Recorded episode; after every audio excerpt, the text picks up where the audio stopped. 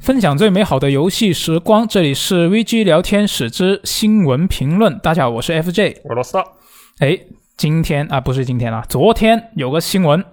啊，应该很多人都关注，是什么呢？就是这个九月不是要发售这个《审判之誓：湮灭的记忆》吗？嗯就木村拓哉主演的那个游戏啊，《审判之言》的续作啊要发售了啊，但是呢，有一个不好的消息，就是这一个作品，这个续作，它可能是这个系列的最后一作了。不是吧？我感觉这个系列才刚刚开头啊！啊，对啊，之前不是才接受采访说啊，我们这个《如龙》系列跟这个《审判之誓》要分开，就是什么的那对，就是以就后两如个龙系列全做 RPG，啊，对然后审判这边就是原即时本的战斗如如龙式动作游戏。对，没错。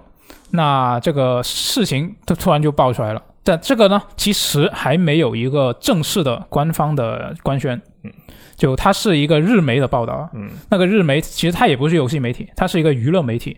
然后我看了一下，它里面报道是说，这个世嘉跟木村拓哉所在的这个杰尼斯事务所呢，是在这个游戏发行平台的问题没有达成一致，嗯所以就决定不合作了。就这个杰尼斯事务所方面，他就觉得呢，你这个游戏不能上 PC 版。他觉得这个 PC 版游戏呢，跟主机游戏不一样啊！你让游戏登录 PC，就相当于让这个旗下艺人的肖像登录一个直接连接互联网的平台，它指的这个平台，它指的是 Steam。哦，就世嘉是希望这个游戏能够登录 Steam 平嗯台，那登上有一个 PC 版，能够让更多的玩家接触得到，它在商业上就会好一点嘛。嗯。那世嘉他就觉得，如果你不准我出 PC 版，那这个系列的发展在商业层面上面就变得非常的困难。对，所以两啊双方就谈不拢，那就不合作了。嗯这这个报道是这么说的。那、这你怎么看这个事情？我其实首先对日本这方面的事情不是很懂哈，嗯但是我看了这个报道之后，我就在心想。你用 PS 四玩或者拿 PS 五玩，就不会直接连接到互联网了吗？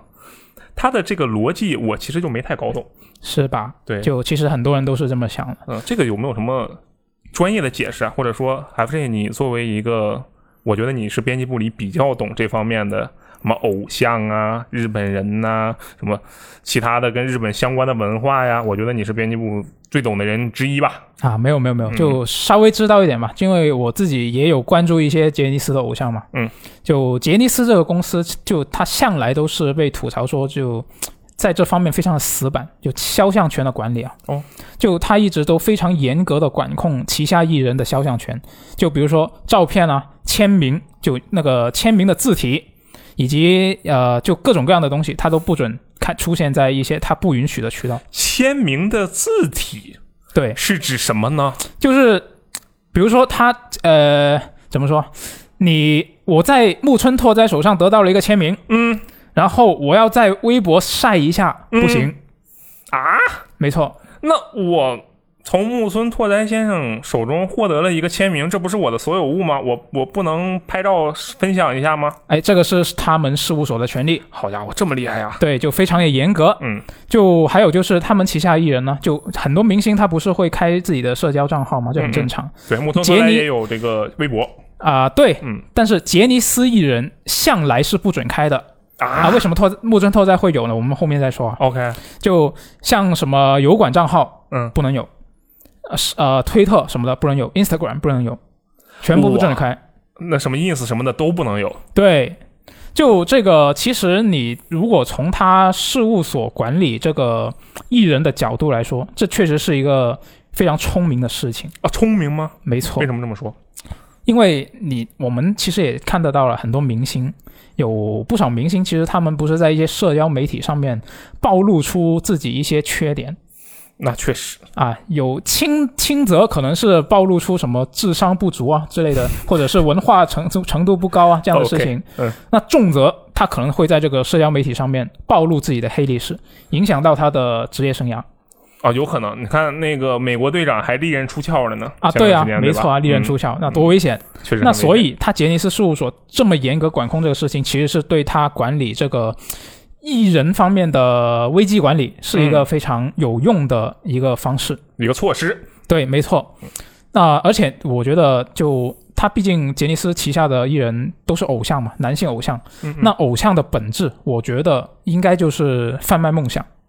呃是是吧？它必须要是一个非常怎么说，就不能有污点的这么一个形象。他得是一个完人呃，不一定是完人，但至少不能有污点，哦。就有污点就很危险。原来如此，对，所以这一方面杰尼斯一直这么做，我觉得是可以理解的，这也是他的权利。 OK 然后另外一个，我觉得并没有刚刚说的这个呃为为了保护这个偶像的本质这么重的另外一个理由，可能是就是比如说你想看木村拓哉的一些日常分享，比嗯，如说他可能会写一些自己的日常的一些分享啊。那你要去那里看，你只能去他的粉丝俱乐部，你要交会员费。啊，那他们其实是不是就相当于自己有一个相当于社交平台的东西？对他们嗯有一个官方的，就是粉丝俱乐部那样的东西吧。嗯嗯嗯，嗯，这个也是其中一个原因吧。嗯，这个我还真有那么一丢丢的，怎么说感闻吧，嗯就是因为上一期在我们这里做了一周新闻评论的那个人人工智能有希老师，嗯他其实是一个就经常追偶像的人嘛，嗯然后他每天都会说，哎，今天我的偶像又给我写日记了，今天的我的偶像又给我发自拍了，好像也是类似这样的东西，就是说他们有一个。相当于专门的软件，然后你的偶像会专门向你们，当然不知道有多少个人啊，嗯但是像这些人定向发送他自己的自拍呀，他今天的日记呀，或者向你问问话呀这样的，嗯，这感觉也个挺独特的。我觉得这也是一方面嘛。这样嗯，但更主要的还是刚刚说的，就他能够通过这个手段去有效有效的减少他旗下艺人出事的概率，哦就这个很重要。 ，OK，但是他这个严格的程度，其实就很多年以来就一直被吐槽嘛，就甚至是有一些跟他们旗下艺人有出版关系的一些，或者是说是呃合作关系的一些唱片公司啊，嗯，或者说是电影公司啊、影视方面的广告、节目制作的公司，你要做宣传的时候，都很难用到他们的肖像。就我看到有一些，就之前其实也有人整理，就是那些杰尼斯的艺嗯人，他在、呃一些宣传的场合上面出现的时候，会是怎么样子、什么样子的？是什就么样子比如说，啊，木村拓哉，我们还还是用他举例啊，他登上了一个杂志的封面，嗯，然后那个杂志的出版社，那我要在自己的网站宣传一下，我们这一期杂志上面会有木村拓哉啊，有一个图透，啊，没错，那我要发个在自己发一个宣传的新闻，嗯，那个新闻里面我要引用这个，嗯木村，拓哉杂的志封面，嗯。那那个封面上面是不能出出现木村拓哉的样子，那他要我把那个图抠掉，或者是把它打码那我宣传的不就是因为木村拓哉来我们这里了，我们觉得很酷吗？啊，没错，啊但是他只能这么做，哦，但是这个杂志出来的时候，对上实体上还是有木村拓哉的，对，是吧实体上还是有的，就啊啊印刷品、产品本身还是有的。哦，对，是特别是如果你有关注一些日本演员，你会发现，如果他那个演员跟一些杰尼斯的艺人有共演，嗯那他可能就拍一些剧啊或者什么电影的，他不是会经常会发一些什么啊，我们这个剧杀青啦，嗯，那我拍个合照什么的，然后上面绝对不会有杰尼斯的艺人。这么严格呀？对，就是这么严格。其实那到这儿我有一个问题，就在这么严格的情况下，杰尼斯这个公司，因为我不是很懂啊，嗯它在经纪公司里面属于一个怎样的水平？他基本上就是日本男性偶像这个业界里面的大头了，就最大的，对，它就独是大占哥。鳌头，对，没错。那是不是也可以说，就是因为它这么严格，所以才能够保证这把交易呢？你觉得呢？啊，也有一定原因吧嗯，就毕竟它能够、嗯、非常有效的管理这个危危机嘛。嗯，其实我感觉杰尼斯艺人出事，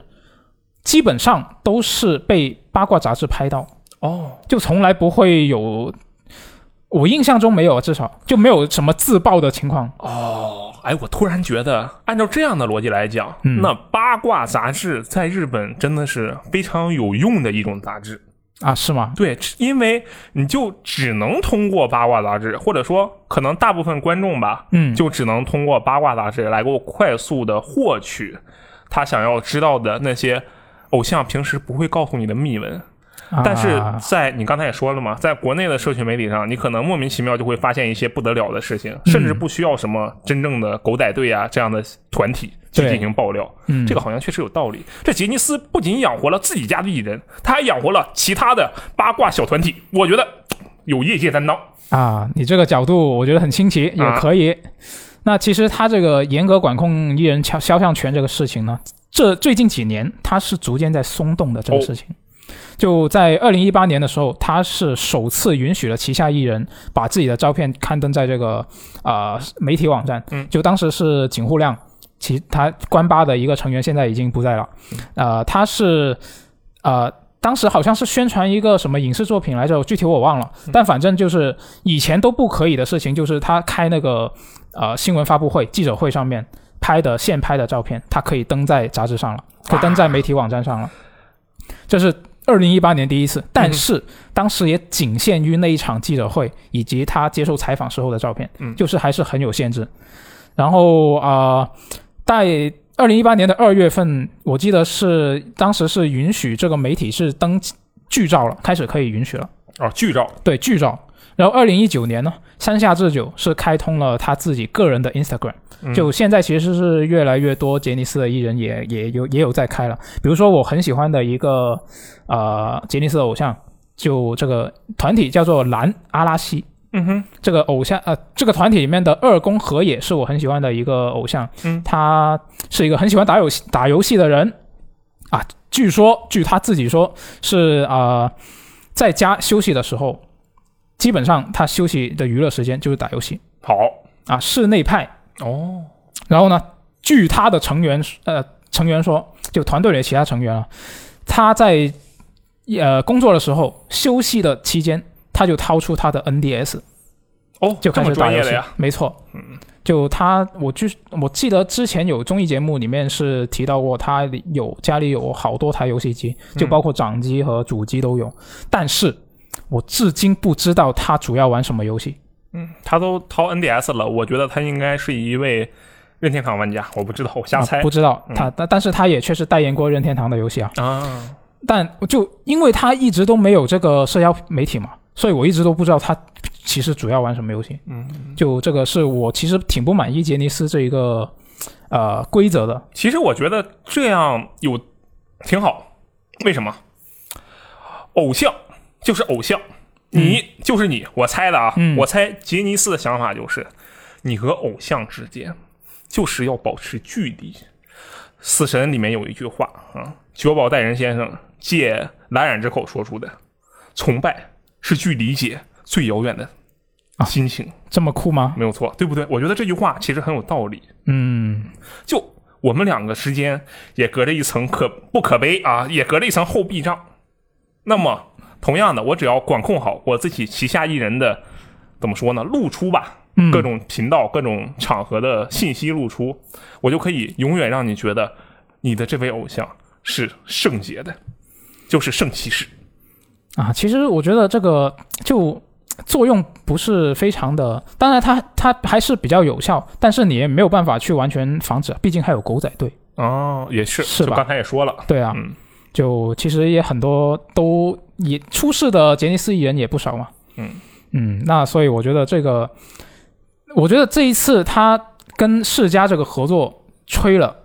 我觉得是他最近这几年来对这个肖像权管理的一个放缓趋势哦，或者是放松趋势的一个倒退。反向收紧了。啊，没错，就我觉得就比较奇怪，不知道为什么，我以为他是会逐渐去放开这个事情，但现在看来可能并不是。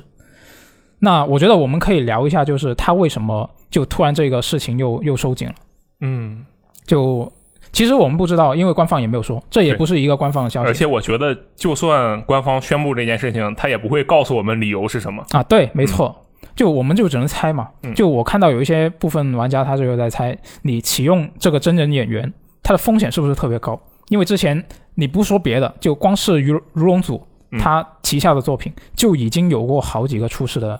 对先例，是吧？主要就是用真人演员这事儿吧，好像也就卢总这边特别喜欢干这种事情。啊，对，嗯，嗯，像你说最近的《审判之眼》，他那个演宇春精平的演员，他之前不是吸毒吗？对，就很危险，就出事了。换了个脸模，整个游戏都下了，然后重新又上了。嗯，然后他之前的那个版本好像还升值了。嗯，嗯，然后《如龙三》和《如龙六》其实当时没有出事啊，嗯但是他的演员那个宫破博之，就日本的一个搞笑艺人嗯，他是后来是卷入到了一些涉黑的事件里面，哦，就那嗯可能跟什么诈骗啊、黑社会啊相相关的有关在《逐龙六》里，他演的那个角色就是黑道啊，啊。虽那然是一个很有符合正是义吧感的黑道，啊，那可以。嗯那反正就是像《如龙四》还有那个《成功宽贵》，它也是啊、当时是被说是吸毒嘛，嗯，但实际上后来他是被证实其实是被人陷害。这是也是不是因为古村正义这个角色后面就没有再出现啊？其实我很怀疑，因为这个角色他明显给留了很多伏笔的，就因为我嗯完了嘛。嗯然后古村正义这个角色，就是他是一名警察，嗯然后他其实对于这个。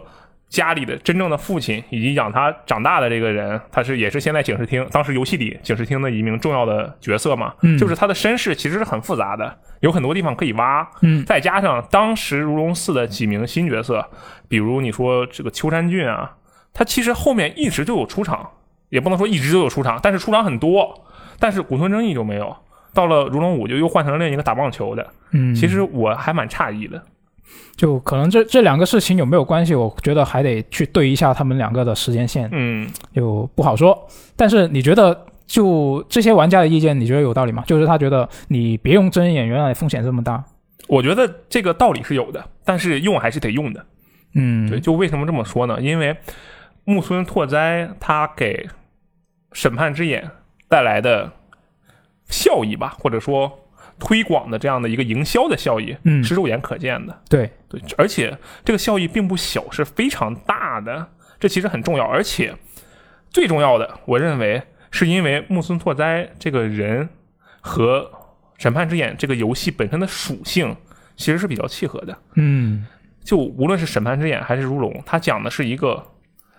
日本现代社会的一个连续剧一样的故事。尽管这里面的子弹打起来可能没有拳头痛，嗯，但是它的故事是一种我理解的传统日剧的故事。那么在这样的情况下，你再启用一个知名的演员，它是很契合的。嗯，所以我觉得要用，能用的话还是用会比较好，可以吸引很多不玩游戏的人，那就过来，我就是想看这个人，他相当于看他演了一部新剧嘛，嗯，还能扩大我游戏的销量，这一石二鸟啊。确实是，我也赞同，我也觉得这个真人演员还是应该继续用的好。嗯而且你这些玩家，你说你不用真人演员就没有风险了吗？我觉得也不见得。嗯你看《如龙四》，小花的那个配音那个声优平野绫，她其实也出事了。啊，对，就除非你演员里面你全部都不用知名人士，对，而且《如龙四》这个更奇怪，就因为《如龙四》的时候，小花这名角色，嗯她的戏份其实不小，对，在秋山俊的那个篇章里戏份非常多，而且她最后还变了个身，嗯特别好看。就是她原本是一个胖胖的女孩子嘛，嗯最后出场还特别瘦。然后我就很期待这个人在《无龙五》里的表现。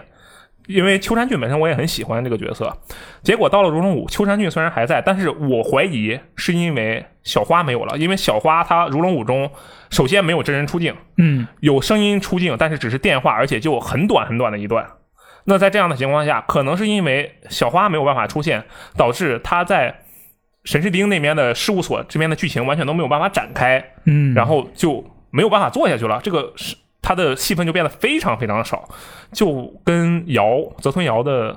戏份拼到一起去了。嗯，嗯，我觉得这挺可惜的，其实。就可能他本身原本估计可能是有他专门一条线的，嗯但因为这个配音出事了，就可能只能砍掉了。对呀、万一如龙五原本是有五条线的呢，结果就硬生生把瑶跟秋山俊混成了一条线，然后天天看秋山俊搁那跟瑶一样在那跳舞，我看的一愣一愣的。嗯，就所以我觉得这个真演员还是得用，嗯，特别你刚刚提到，我觉得很有道理，就是木村拓哉他的影响力实在是对太大了，至少在日本非常的大。嗯，你我我看之前他公官方公开的那个访谈里面，木村拓哉还说，他出演了这个游戏之后，跟他共演的那些女演员都会悄咪咪的过来跟他说：“哎，我玩了你出呃参加的那个参演的游那个游戏嗯啊，很厉害啊，这样子。”嗯就可能对于很大多数不平时不玩游戏的演员来说，就这个事情还是挺新鲜的嘛。至少对于像木村拓哉那样咖位的人来参与这个事情嗯，是比较新鲜的。对，它是一个正向循环的过程，我认为是一个正向循环的过程。嗯，就因为其实无论是开发者还是我们这些相关的媒体行业啊，嗯我认为我们肯定都有一个终极目标，就是让世界上有更多的人来玩游戏。嗯，我觉得这一定是我们的终极目标。对，那么在这样的情况下，实际上假设如龙组他以去找木村拓哉来合作，那么他就确确实实的以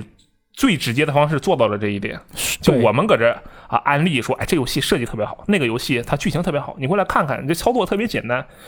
这可能都很差，但是人家嗯摩托车在在游戏里一站，然后就一大片人就跑过来了，对，这个就很很不容易。是，就我是希望能够有更多游戏去用这个真人演员，不仅仅是日本，那就拓展到呃欧美那边。其实二我零都七七有基努里维斯，对，就我这是我比较期待一个事情，因为你毕竟是呃真正的演员他的那个表演，嗯，你跟你一些可能不太知名的可能会有一些不一样，就是对他其实像是木村拓哉这样的演员，虽然我其实并不太了解他啊，嗯但是像木村拓哉这个级别的演员，就是他能够有这样的成就，嗯那么他在《审判之眼》或者说在其他任何游戏里，假设有参与的话，实际上就相当于他的另一个演技的表现，他就又有了一个新的空间嗯来展现自己的这个能力，对吧？嗯这其实是很不错的。而且反过来说，刚才 F J 说这个希望全球推广嘛，对不对？对那实际上，像欧美那边真人演员的游戏非常多，但它其实方向是不一样的。嗯木能拓哉进入审判之眼，他就相当于是以一个演员的身份，完完全全去原创了一部作品出来。对而欧美那边除了二零七七这种以外，大部分绝大部分都是反向的，就原本是一个成熟的作品，是电影作品嗯或者是其他的影视作品，把它反过来变成游戏，同时游戏里依然沿用了电影里的角色的脸模，或者是利用了里面的演员，这其实是不一样的。这也是为什么电影改编游戏大多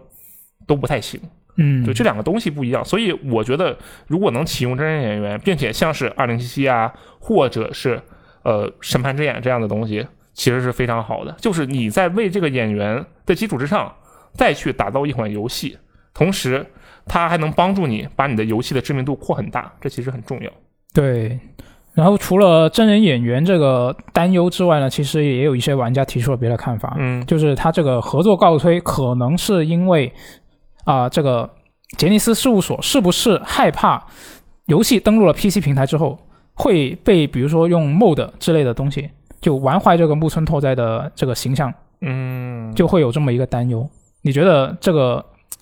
猜想怎么样？我觉得这个猜想可能是对的吧，因为有一个很近的例子，嗯是这个二零七七还是二零七七？因为最近的你想到的运用真人演员，并且是大游戏、大制作的，就二零七七嘛。嗯二零七七这个游戏实际上是比较鼓励玩家去制作 MOD 的。嗯那而且它游戏在发售两个月还是三个月的时候，就推出了官方的 MOD 编辑器。嗯但在这样的情况下，有人做出了一个把游戏中的性工作者替换成基努里维斯这个脸模，就换换成强尼银手的模型